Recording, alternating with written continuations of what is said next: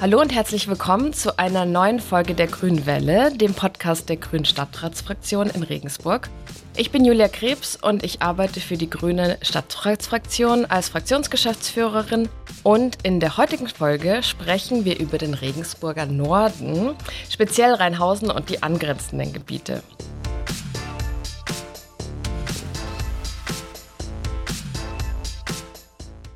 Für diesen Podcast haben wir uns direkt in Rheinhausen getroffen und ich bin hier mit Jasmin Hopp, die für die Grünen im Stadtrat sitzt. Und äh, Jasmin, du setzt dich ja auch unter anderem besonders für Stadtteilentwicklung ein.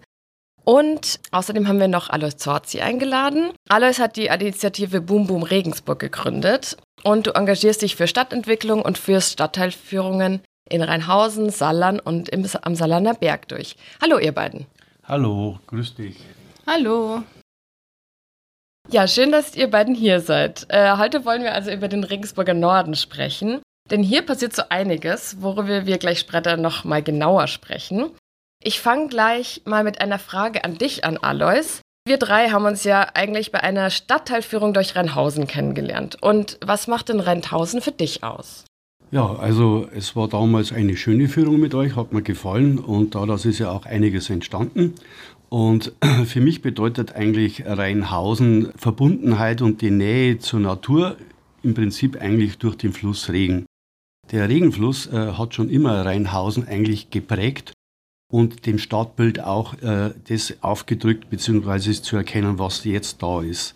Rheinhausen ist für mich eigentlich eine gemütliche äh, Ecke in äh, äh Regensburg, die, äh, sagen wir, zu, zu kleinen äh, oder zu Spaziergängen entlang des Regenufers einlädt. Und hier praktisch mit wenigen Schritten aus dem Haus raus befindet man sich dann eben in der Natur. Und Rheinhausen war eigentlich äh, ein sehr dörflicher Stadtteil. Sie war auch das größte Dorf in der Oberpfalz, wurde allerdings letztendlich durch die vierspurige Trasse geteilt. Rheinhausen, da kennt man sich noch, da fühlt man sich wohl. Einige Sachen sind nicht so, wie ich mir das vorstelle, aber man kann ja alles noch verändern und wir sind gerade dabei, hier anzugreifen. Ja, genau, da hast du, glaube ich, schon was Wichtiges angesprochen und ähm, da will ich gleich mal an Jasmin weiterleiten. Was, Jasmin, was meinst du denn, was, was müsste hier vor Ort noch getan werden? Ich glaube, ähm, es sind einige Dinge. Ich finde tatsächlich am wichtigsten, und der Adolf hat es gerade schon gesagt mit der vierspurigen Trasse, ähm, die Verkehrssituation hier im Viertel.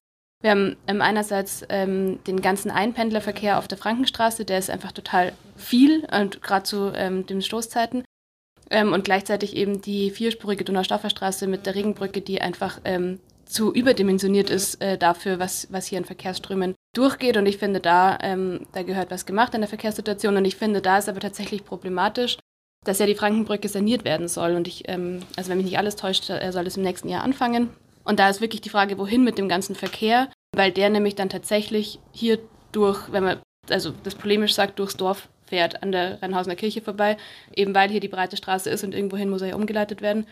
Und da muss aber, also da finde ich, muss eine Lösung her, bevor die ähm, Sanierung stattfindet. Ja, das ist auf jeden Fall ein guter Punkt. Hast du schon irgendwie eine Idee, wie man damit umgehen könnte? Ja, wenn es nach mir geht, ähm, bauen wir ein Parkhaus. Ähm, und zwar ähm, an der Ausfahrt von, der, von äh, Pfaffenstein auf dem Schotterparkplatz, wo zur Duld oft äh, Parkplätze sind und wo der Zirkus manchmal steht. Jetzt weiß ich natürlich nicht, wie das Grundstück da heißt, einmal Europakanal da. Genau, ich glaube, da finde ich es sinnvoll, da eine, wirklich eine echte Mobilitätsdrehscheibe hinzubauen, die den Namen auch verdient, ähm, um den Einpendlerverkehr da abzufangen und da einen vernünftigen ÖPNV hinzustellen, der wirklich mit einer schnellen Taktung die Leute weiterbringt, und zwar Richtung Gewerbepark, Richtung Dez, Richtung Uni, Richtung Innenstadt, und zwar tatsächlich ähm, nicht nur eine Linie, sondern äh, mehrere, und dass man da auch Fahrräderverleih hat und meinetwegen auch E-Scooterverleih. Einfach, dass der Verkehr nicht ähm, alles hier durch die Wohngegend durch muss. Weil, also man sieht es auf der Frankenstraße, da steht morgens und abends, morgens und nachmittags stehen die Autos da im Stau. Ähm, und es wird hier ja nicht besser. Da ist äh, Tempo 30 in der Brennerstraße, da ist Tempo 30 in der Donaustaufferstraße vorne ab der AWO, ähm, wo es ums Eck geht. Ähm, da sind überall Ampeln, da wird hier der Verkehr einfach stehen und das ähm, im Zweifelsfall über Jahre, bis die Brücke fertig ist. Und das ist eigentlich keine Zumutung für die Leute. Beim, wenn wir gleich beim Thema Verkehr bleiben, alles, du setzt dich ja auch für Verkehrsberuhigung und Begrünung ein. Also so dein Thema ist sozusagen die Donaustauffer Straße gerade so ein bisschen. Äh, wie sieht denn deine Vision von der Straße aus? Also meine Vision begann ja schon relativ früh. Und zwar äh, habe ich mir da schon ewig Gedanken darüber gemacht, weil ich kenne es ja nur, wie es früher war. Also ich weiß, wie die vierspurige Straße noch nicht bestand. Und es ist merkwürdigerweise so, dass bis zum alten Wohnheim äh, der Arbeiterwohlfahrt äh, die Brennerstraße ja mit Bäumen links und rechts im Prinzip wie eine Allee erscheint. Komischerweise ab der Kirche Rheinhausen hört es dann mit diesem Allee-Charakter auf und man meint, man ist auf irgendeiner Stadtautobahn. Und äh, bereits 2019 war ich mit einer für mich, ich sage mal, simplen Idee vorstellig bei der damaligen Bürgermeisterin, die äh, den Oberbürgermeister damals äh, ersetzte. Und äh, im Beisein vom Herrn Sedelmeier von der Stadtentwicklung habe ich da meine einfachen Ideen einmal zutage gebracht, dass einfach schon ein bisschen Grün links und rechts neben den Straßen hier Wirkung hätte.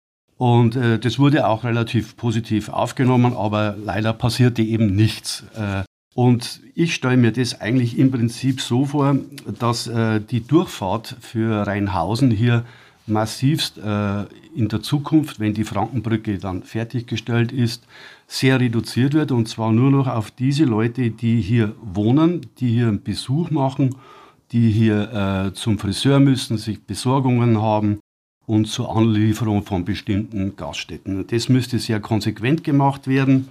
Äh, ob das jetzt eine Spur, zwei Spuren sind, das kann ich so nicht sagen, aber auf alle Fälle muss die Reduktion des Verkehrs sehr massiv sein. Es ist auch wichtig, hier äh, eine Stadtteilmitte irgendwann einmal in Rheinhausen zu definieren wo man sich, wie soll ich sagen, aufhält, wo man sich wohlfühlt, wo gewisse Treffs sind für Kultur, kleine Cafés. Es wird auch gesprochen, wenn du mit den Bürgern sprichst, über kleine Eisdielen, über eine Marktfläche, über Spiel- und Verweilflächen. Und so stelle ich mir das vor, weil letztendlich äh, wurde mit dem Hochwasserschutz ja jetzt schon eine Attraktion am Fluss getätigt seitens der Stadt, das sehr schön gemacht wurde. Aber es, es darf an dem nicht enden. Es muss weitergehen. Die grünen Flächen, die Verweilflächen müssen nach innen gezogen werden. Und vor allem, wenn man sieht, wie sich das Klima entwickelt, die Straße heizt sich entsprechend auf. Äh, wir haben Temperaturen, denke ich, hier, die äh, jetzt kein Verweilen möglich machen, auch der Verkehr. Und da muss der Ansatz sein, dass man hier Flächen schafft, öffentlichen Raum für die Bürger. Und das wurde auch schon ein bisschen aufgezeigt letztendlich durch das Projekt von der OTH Regensburg mit dem Masterprojekt, wo eine gewisse Vielfältigkeit der Nutzung dargestellt wurde. Ja, ihr habt jetzt beide schon ähm, viele Punkte angesprochen, also Begrünung, Verkehr und so weiter. Und ähm, man hatte so das Gefühl, in der Stadtverwaltung passiert da jetzt auch ein bisschen was, ähm, weil vor ein paar Tagen ging es im Stadtrat auch um Rheinhausen. Und dort wurde beschlossen, ein Entwicklungskonzept für Rheinhausen zu erstellen. Jasmin, welche Chancen siehst du denn für ein solches Konzept in Rheinhausen? Ähm, ich finde es eigentlich sehr gut und sinnvoll, dass man ähm, ein ISEC hier ähm, implementieren will. Es war ja bislang ein Denkmalschutzkonzept geplant. Ähm, und ein ISEC ist deutlich ähm, umfangreicher. Also da kann tatsächlich die Verkehrssituation mitgedacht werden, da kann Begrünung mitgedacht werden, da kann soziales Gefüge mitgedacht werden. Also eigentlich all das, was der Alois gerade angesprochen hat. Also auch wenn man über, auch über Wirtschaft spricht, der kleine der Café und so, genau das, ein kleiner Laden, der Friseur, so, das, genau, das kann alles mit, mit integriert werden in so ein ISEC und deswegen finde ich das tatsächlich deutlich sinnvoller, als nur in Anführungsstrichen ein Denkmalschutzkonzept zu etablieren. Und äh, wie sieht es bei dir aus alles? Ja, ich war ehrlich gesagt, äh, habe ich ja schon mal gewartet, dass mit dem kommunalen Denkmalkonzept irgendwas, wie soll ich sagen, in der vergangenen Zeit angegriffen wird. Die Stadt hat da sich ja, äh, wie soll ich sagen, nicht inszenieren können, weil Corona das und jenes dazwischen kam und war jetzt eigentlich, sage ich mal, über die Nachricht sehr erfreut. Und ich sehe, das ist ein Gewinn, äh, wenn das so umgesetzt wird, dieses ISEC-Projekt. Und es ist für die positive und lebenswerte Entwicklung in Rheinhausen, denke ich, ein großer Schritt. Äh, endlich einmal äh, wird der Norden von Regensburg, äh, ich sage jetzt mal ernst genommen, er erhält die entsprechende Aufmerksamkeit, die er bislang eigentlich nicht hatte. Und äh, wenn man bedenkt, das ISE greift jetzt nur, nicht nur diese Denkmalsituation oder diese Ensembleschutz auf, sondern es geht ja um äh, soziale, kulturelle Infrastruktur, um Quartiersentwicklung, der öffentliche Raum, Aufenthaltsflächen, die, vielleicht eine Nahversorgung, weil man muss ja wissen, äh, Rheinhausen war ja im Prinzip eigentlich einmal ein selbstversorgender Stadtteil.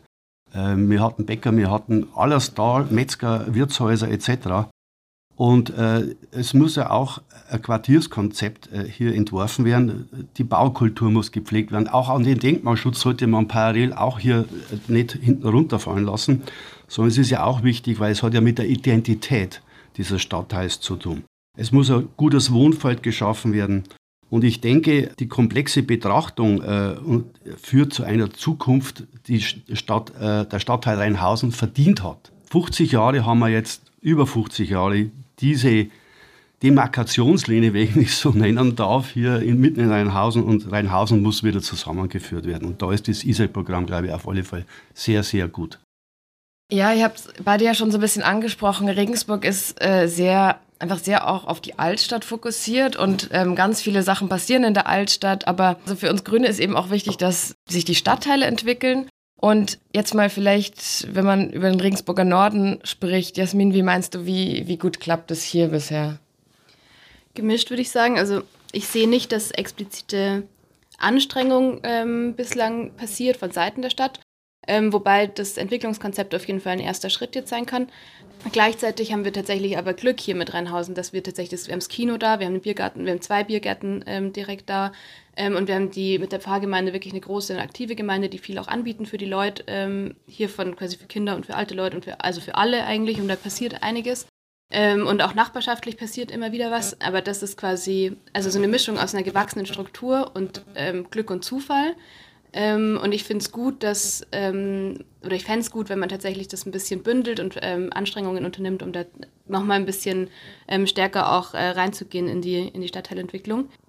Genau, ähm, richtig gut finde ich das Straßenfest, an dem ich ja diesen, dieses Jahr nicht mit beteiligt war, aber ihr beide.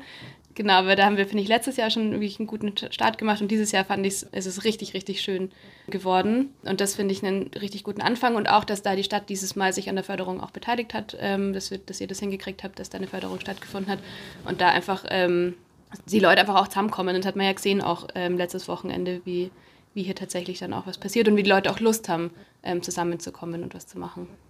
Ja, stimmt. Das ähm, Stadtteilfest ist auf jeden Fall ein guter Anfang. Und was meinst du, Alois? Welche Bedeutung haben solche Stadtteilfeste oder vielleicht macht, machen wir es ein bisschen genereller? Also, welche Bedeutung hat Stadtteilkultur? Also, Stadtfeste oder Stadtteilfeste waren ja praktisch, wie soll ich sagen, bisher in Rheinhausen auch schon vertreten. Es gab früher in den 80er, 90er Jahren, soweit ich mich erinnern kann, Bürgerfeste in der Altwald-Münchner Straße, in der Rheinhausen-Ecke. Die wurden organisiert und dann schlief das Ganze ein, weil hier, ich sage jetzt mal, nicht mehr an das gedacht wurde. Äh, irgendwie kam es dann so nicht so. Und ich bin jetzt ehrlich gesagt glücklich und zufrieden, dass wir da letztes Jahr mit diesem ersten Straßenfest, das ja eigentlich fast durchwegs privat organisiert war, ja, begonnen haben. Und heuer das nochmal, ich sage mal, nochmal intensiver äh, betrieben haben.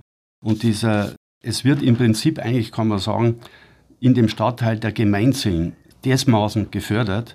Das heißt, es verbindet alt und jung. Und in Rheinhausen haben wir momentan natürlich klar generationsbedingt einen Wechsel. Das heißt, die alteingesessene Rheinhausener äh, Bürger und Bürgerinnen äh, ja, verlassen Rheinhausen auf verschiedenen Wegen und wir haben einen Zuzug von jungen Leuten, Studenten, von jungen Familien. Und wenn du da auf dem Fest bist, da merkst du, da ist was gerade im Wachsen. Und äh, bei unserem Stand am Architekturkreis Regensburg, der hier das, äh, das Thema aufgriff, bewegt das äh, Rheinhausen, war das Interesse so enorm, äh, dass wir praktisch völlig überwältigt waren, wie hier äh, Ideen gesammelt wurden, neue Impulse kommen und die Leute bereit sind, sich hier zu engagieren in Rheinhausen. Und man sieht, so ein Straßenfest ist ein kleines Pflänzchen äh, in dem ganz Großen, dass man hier ständig und ich sage jetzt einmal mit Freude ja, gießen muss, weiter äh, äh, zu kommen bei der Stadtteileentwicklung. Und es ist auch ein Platz, wo sich die, die neuen äh, hinzugezogenen Leute kennenlernen äh, auf so einem Fest. Äh, da werden Freundschaften plötzlich geschlossen, da kommt man in Kontakt, die alten Leute, wenn ich daran denke, wie das Altenheim von der Arbeiterwohlfahrt mit hier integriert wurde durch den Malteser äh, Rikscha-Dienst. Also die Leute, die waren happy, die wurden rausgerissen aus ihrer, ich sage mal, vielleicht tristen oder alltäglichen äh, Situation. Und das ist unser, unser, unser Ansatz hier, das Engagement für den Stadtteil noch weiter zu fördern. Und ja, in Rheinhausen, da geht, glaube ich, noch einiges.